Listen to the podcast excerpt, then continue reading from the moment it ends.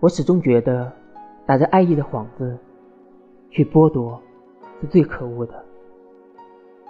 当一个人自己的生活不能让自己满意，就总想着从别人身上拿，这时候被爱就成了他们的门票和砝码。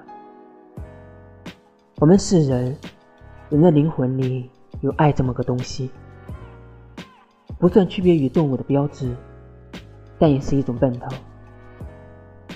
如果没有它，没有奔头，精致的活，人模人样的活，和随随便便的活，又有什么差别呢？这就像一个人从小走路就不抬头，不知月亮为何物。